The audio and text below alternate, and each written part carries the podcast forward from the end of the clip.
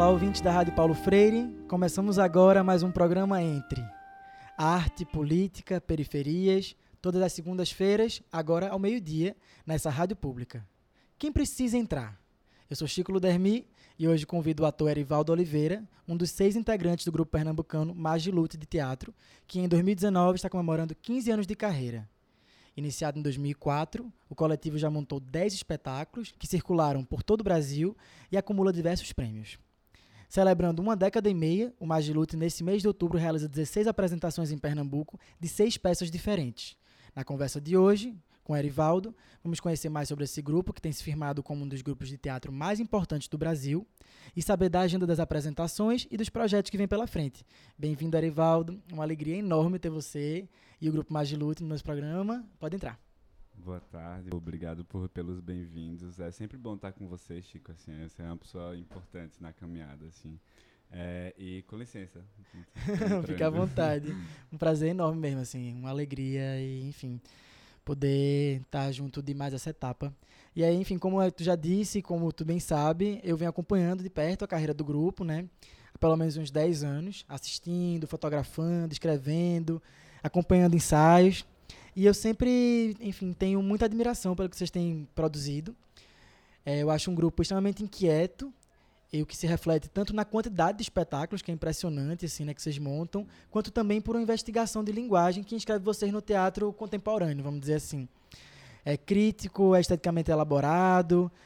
E aí, antes da gente mergulhar em algumas provocações que eu preparei, eu queria que tu começasse contando pra gente, quer dizer, para quem não conhece, para quem quer conhecer um pouco mais, é, sobre a história do grupo. Quem é o Magilute?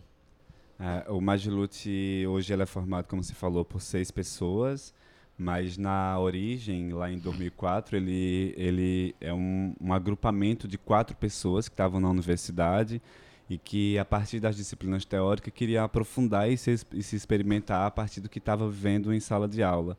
E aí essas quatro cabeças, que foi o Marcelo, Oliveira, o Jordano Castro, o Lucas Torres e o Tiago Liberdade, eles se juntaram e, a partir de uma disciplina do Paulo Michelotto, começaram a investigar o, o um, um, um, exercício físico, fugindo da prática da sala de aula. E deu muito certo essa junção das deles, assim, porque eles começaram, eu acho que o que nós temos hoje, depois de 15 anos, é essa gana de experimentar coisas, de, de, de se juntar e acreditar num, num, num foco único, assim. Eu acho que essas quatro figuras tinham muito certo do, do que eles queriam fazer. E por isso que deu, deu tão certo, assim. Eu queria poder falar um pouquinho de cada um dos espetáculos que vocês estão agora nessa turnê de 15 anos. É enfim, aproveitar, né, que vocês é, vão remontar boa parte da, enfim, da carreira é, de vocês e tentar fazer em ordem cronológica um passo a passo, assim, um, tá. é, uma degustação, assim, só para deixar a galera ligada. Vocês vão estar em Recife, em Caruaru e em Surubim no mês de outubro inteiro com vários espetáculos, né? Isso. E aí tem o Canto de Gregório, tu falou um pouco, o Aquilo que meu olho aguarda para você, tu cita também, é, já, enfim, já citou um pouquinho por alto, funciona. mas pode falar um pouquinho mais sim, do Aquilo. Sim. É, o Aquilo ele, ele é um trabalho que tem a direção do Lube, do Luiz Fernando Marques, que é um Luiz Fernando Marques, que é um diretor lá de São Paulo do grupo 19 que é a primeira vez que o grupo trabalha também com um diretor de fora, tipo, nessa troca de sala de, de, de, criação, ter um olhar de fora com uma pessoa que tem um outro tipo de realidade, um outro tipo de construção, acho que isso contribuiu muito também para o Aquilo ser o que é hoje, o que ele se transformou. O Aquilo que me aguardou para você, ele é uma investigação sobre a cidade, assim, ele é é, digamos, é uma troca afetuosa do que a gente, quanto artista, entende do que aquela cidade nos dá de afeto e a gente só transforma ela em, digamos, em obra poética. A gente estabeleceu, criou uma metodologia de jogo, que é o que a gente sempre revisita para criar os, os trabalhos que foram sucedendo, assim, e a gente construiu, acho que umas 200 microceninhas, assim, eram... Os improvisos que surgiam a partir do que a, as imagens no, nos traziam eram cenas minúsculas que a gente não pensava que ia ser um trabalho, ia se transformar numa peça. E quando a gente apresentou lá em São Paulo, que a gente tinha, que o Lube também veio, a gente percebeu que a gente tinha uma, um pequeno diamante na mão, assim, que a gente conseguiu fazer com que a peça, além de tratar sobre os afetos da cidade, a gente é uma dramaturgia que parece um queijo, assim, ela é cheia de buracos e aonde a gente chega, a gente tem um tempo de conversa com as pessoas do espaço, da cidade, faz um filtro a partir da, do que a gente consegue colher e joga isso quanto dramaturgia na peça. O que Acho faz que no Aquilo tem dois elementos que vocês, é, enfim, é, usam de uma maneira muito forte, muito recorrente, que é, é, o jogo, que tu já falou, e também uma incorporação das próprias vivências, né? É, um, é muito confessional, muito Sim. de depoimentos de vivências pessoais também, né? Sim, tem, tem esse lugar que, que é ficcionalizado, que não necessariamente. A gente, como é um jogo, o, o espetáculo surgiu a partir de improviso e de improviso de uma imagem subjetiva. Tudo que veio de, à tona nesses jogos de improviso era material, a princípio, nosso, porque era a gente que estava propondo aqueles jogos, era a gente que estava propondo aquele exercício com base nas fotos e nas referências de coisas que a gente estava vendo, tipo filmes que a gente estava assistindo, músicas que a gente estava ouvindo na época. Por exemplo, a terceira cena do trabalho, que é uma cena que a gente divide em três atos. O terceiro ato do trabalho é um, é um ato onde todas as pessoas estão no palco. Isso aconteceu porque eu vindo trabalhar por, no a gente trabalhava no Recife Antigo, eu saí de casa de seis da manhã, deixei o meu celular no ônibus, fui trabalhar, esqueci, nem vi que tinha perdido, fui trabalhar e a gente passou a manhã toda criando. Meio-dia a gente tinha que ir aqui, passar pela Conde da Boa Vista toda para ir ver um, um casarão que a gente ia alugar como sede.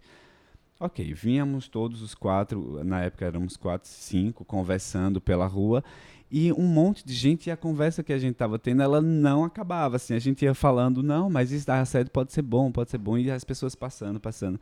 Chegou uma pessoa na minha frente, assim, e fez, olha aqui o seu celular.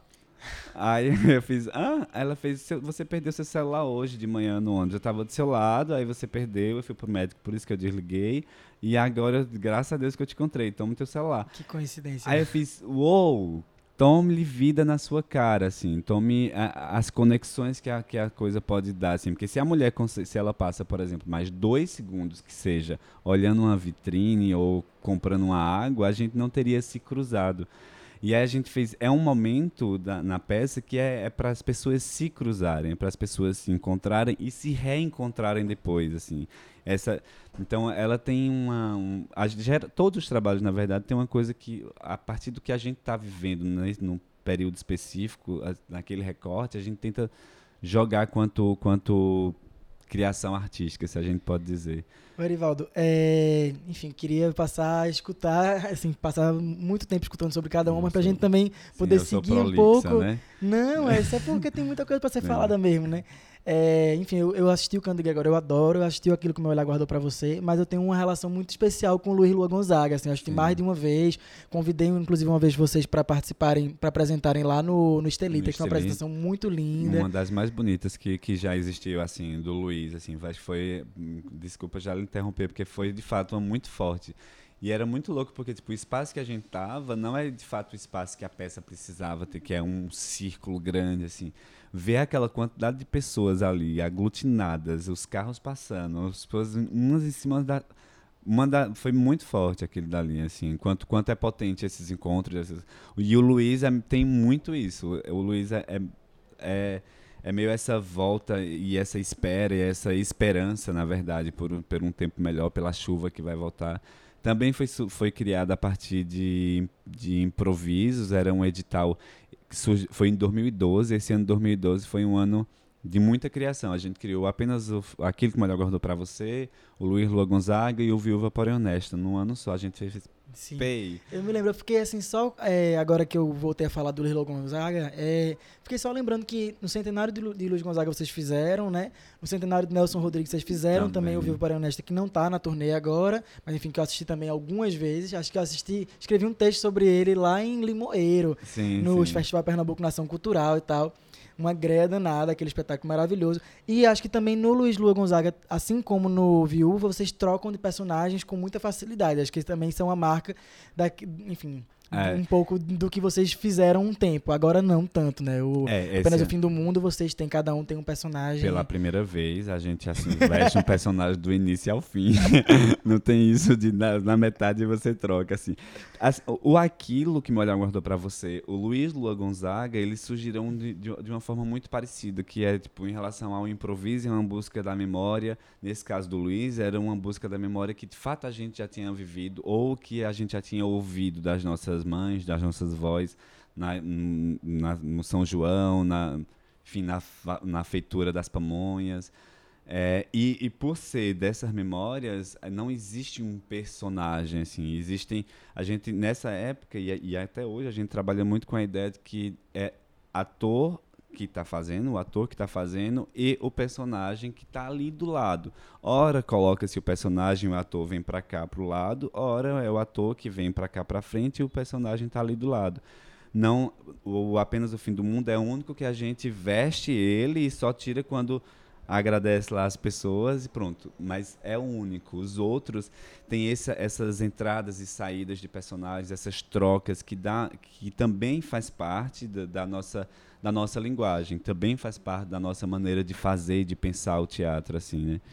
Muito recentemente vocês se propuseram fazer um texto hiperclássico, né, que é o Hamlet, que vocês, na verdade, no final das contas, colocaram outro nome, Dinamarca, assim. Eu acho que é um espetáculo que consegue fazer, tem uma façanha assim de conseguir trazer um, tre um, um, texto, enfim, até mesmo erudito e de alguma forma e trazer para um contemporâneo, para uma atualidade, é, que eu acho assim impressionante, assim, né?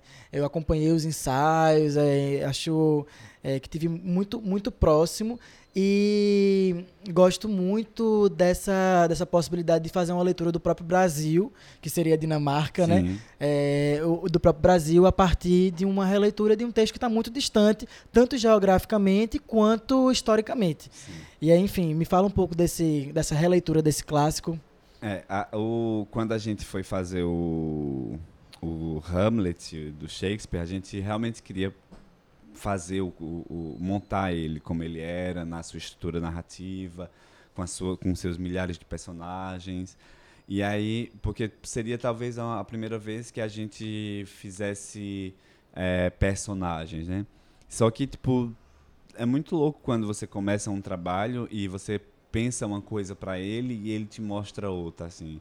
Geralmente a gente fica dizendo que tipo calma, o trabalho vai falar o que ele é, ele vai dizer para que veio, ele vai se colocar nesse lugar. Porque a gente tentou muito fazer, muito, muito, e a gente fazia, não é, não, não, não tá batendo, tem alguma coisa que não é, não faz sentido, não faz sentido. O Hamlet não é essa figura, tipo, o Cláudio não é essa figura.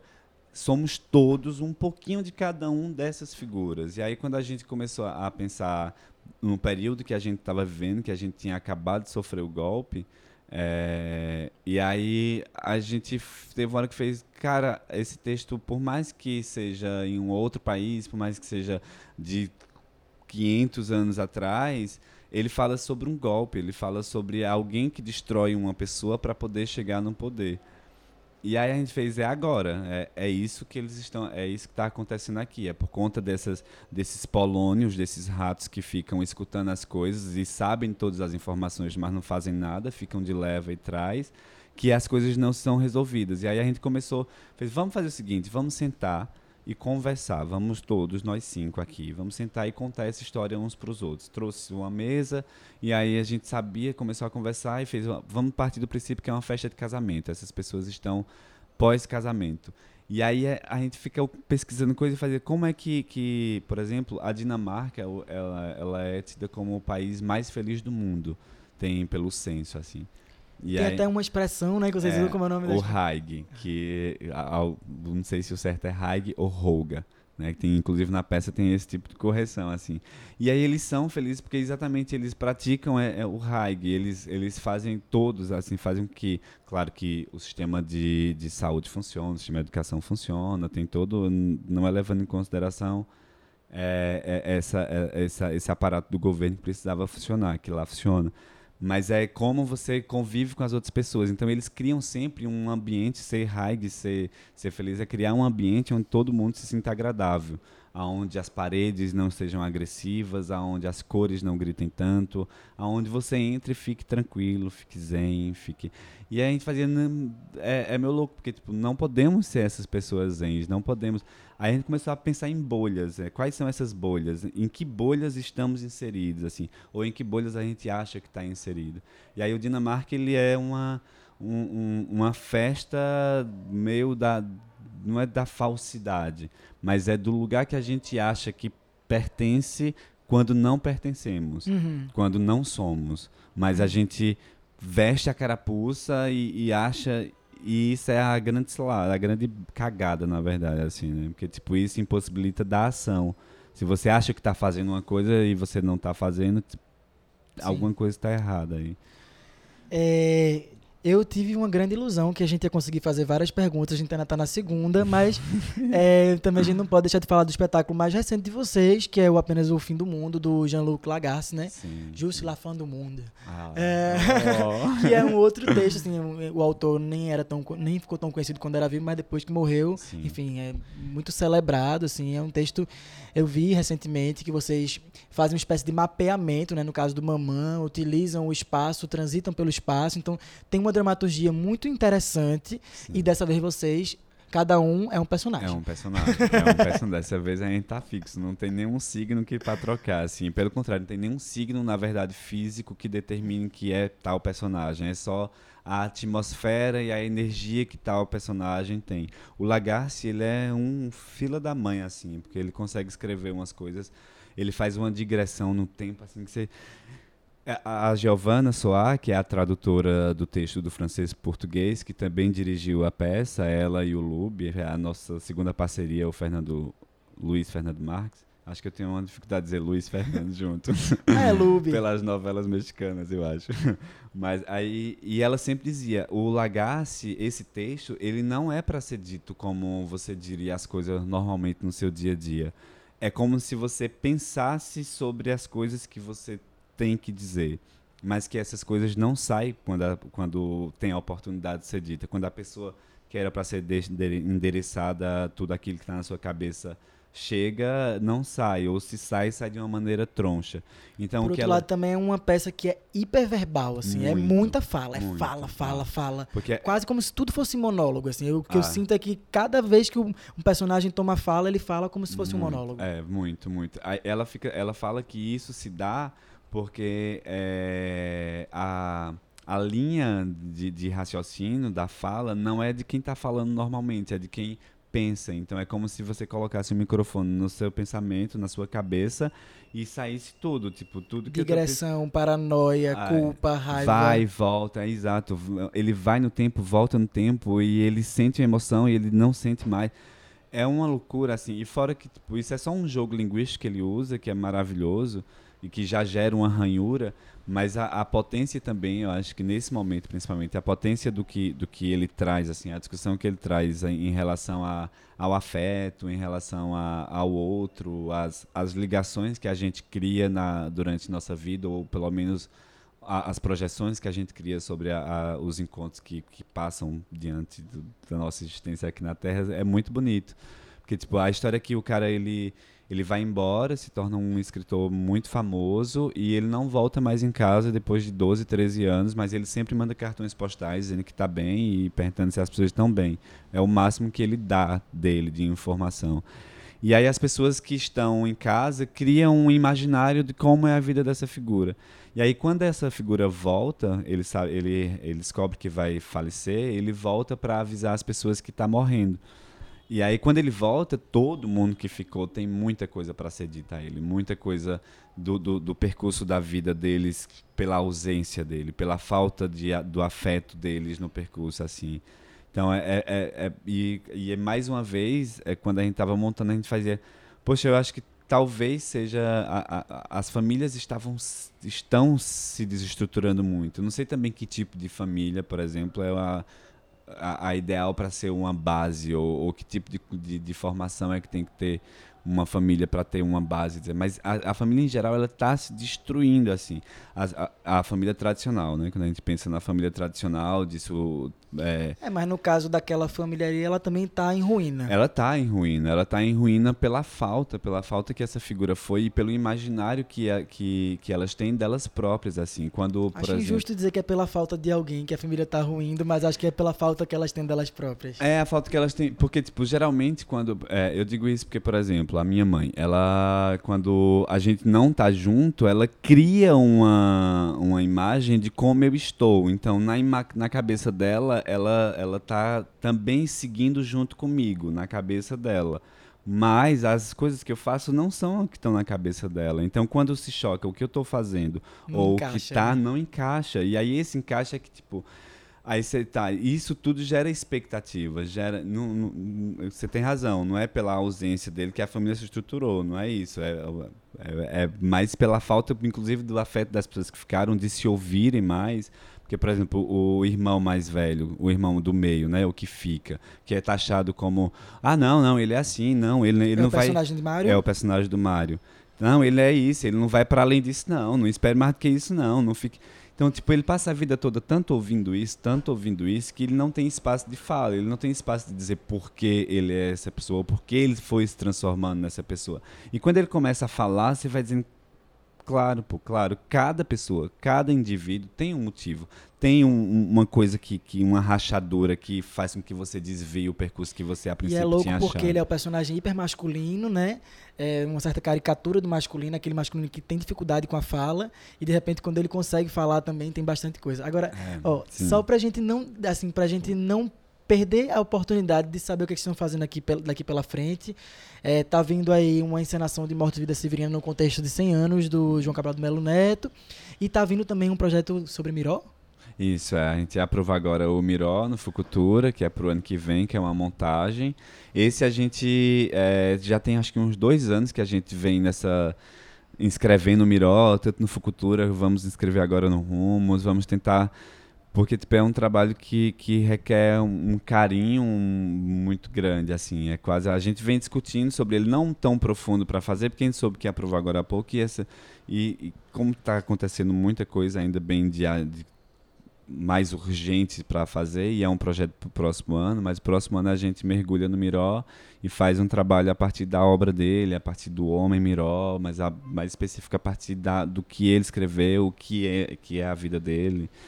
E o Morte e Vida, você falou uma coisa que me fez ligar os elos, assim, é verdade, o, Nelson e o, Luiz né, e o Luiz Gonzaga foram no centenário, né? E aí, mais uma vez, eu espero que dê tão certo quanto ah, os dois. Dar, não, um texto célebre, né? Que tem uma montagem linda da Globo, com sim. música de Chico Buarque e tal. Ah, é, a Elba maravilhosa lá. Vai bombar. A gente, a gente, esse trabalho é um trabalho que ele tá criando, ele tá ganhando corpo aos poucos, assim. A gente tá em parceria com a Carnaval Filmes, para ela tá é nossa coprodutora. A direção vai ser do Rodrigo Mercadantes, que é da Cia do Tijolo, lá de São Paulo. Não sei se você viu os trabalhos dele, que eles vieram para cá. A Dom Helder Câmara, eles tinham trabalho sobre Dom Helder. Uhum. Tem o Concerto Pium Flor.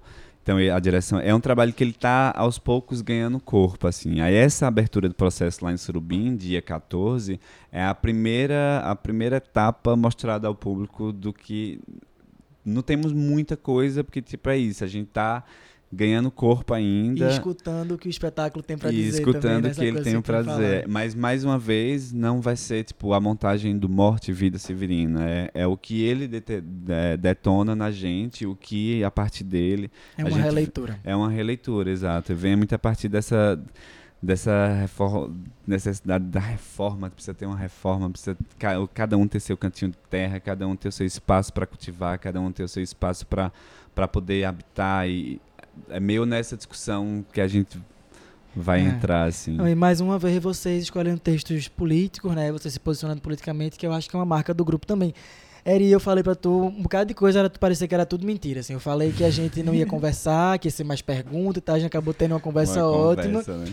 Eu achei que a gente ia poder fazer uma centena de perguntas que eu te apresentei antes para tu ver e não, não oh, avançamos muito porque foi bom do jeito que foi, mas eu não posso deixar de te perguntar a, é, a pergunta que é marca do nosso programa, que é a pergunta entre. E a gente sempre encerra fazendo, fazendo ela, né? Então é, ela tem a ver com tanto com o nome do programa, né, que é, é entre é, estar em relação, esse encontro, essa transformação também pela soma, né, desses 26 Sim. minutos que a gente está passando junto. Ela é também um imperativo. Entre é um imperativo de entrar, que é abrir espaço, ocupar espaço. É, e também essa pergunta ela tem a ver com o mundo que você sonha, com o mundo que você deseja. É, no nosso mundo, é, nesse momento, é hora de quem, de que sujeitos, de que grupos, discursos, de quem entrar, quem precisa entrar. A gente está fazendo um trabalho agora, no, que é uma, uma série do Wilton, e tem dois personagens que simbolizam a luta dos corpos que realmente estão à margem, né? Tem um personagem trans e tem um personagem negro que se colocam quanto quanto força de luta, de resistência, só o ato de estar, de ser, de estar tá lá permanecendo.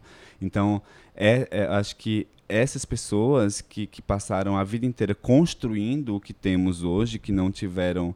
É, eu, por exemplo, eu, sou, eu, sou, eu posso dizer que eu sou um exemplo de, de, de pessoa que entrou assim, que, que, que não era para estar tá aqui, que está no centro, mas que não era para estar tá no centro.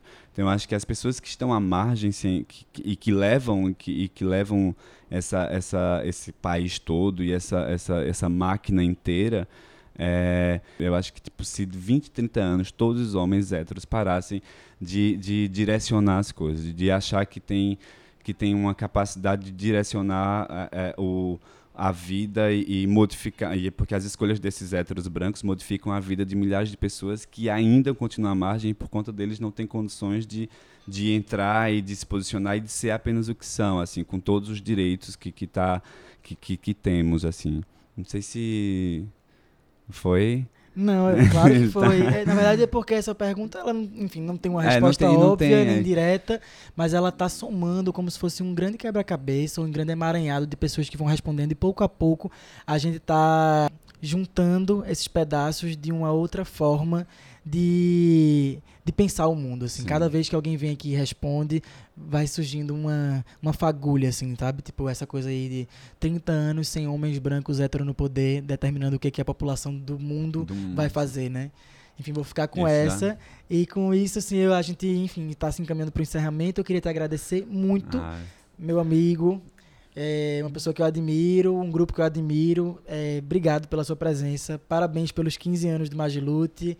É, vida longa, mais luta. Ah, valeu, Chico. Obrigado mesmo pelo convite e por essa troca. Você, como é uma pessoa que tá na trajetória da gente, Tipo, uma intervenção do. Você tava lá filmando toda ela, aconteceu. Né? Você tava lá. quando você escreveu, cortou. quando eu me cortei, você, tá, você escreveu sobre os trabalhos, nos processos. Isso contribui muito, assim, esse tipo de troca, né? A, a gente só se alimenta porque tem as outras pessoas lá no, nessa troca o tempo todo.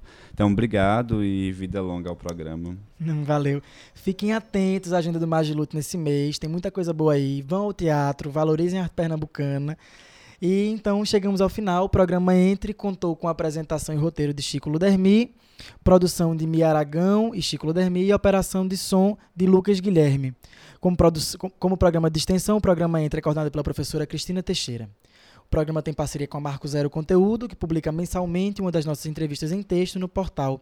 Obrigado também a vocês, ouvintes, em especial hoje para Tânia Mara e Isabela Stampanoni, que sempre nos escutam, os ouvintes que nos acompanham pela Rádio Universitária Paulo Freire, AM 820 kHz ou em qualquer outro canal. Você também pode nos acompanhar pelas páginas do Facebook Rádio Universitária Paulo Freire e também na Programa Entre, ou ainda escutar nosso podcast no Spotify, onde estão disponíveis todos os nossos programas.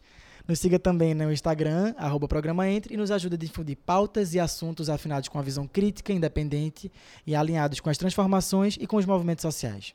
Nesses canais você pode também deixar sugestões, críticas e indicações. Esperamos estar com vocês novamente na semana que vem, na segunda, ao meio-dia. Sigamos juntos e juntas, fortes. Até lá.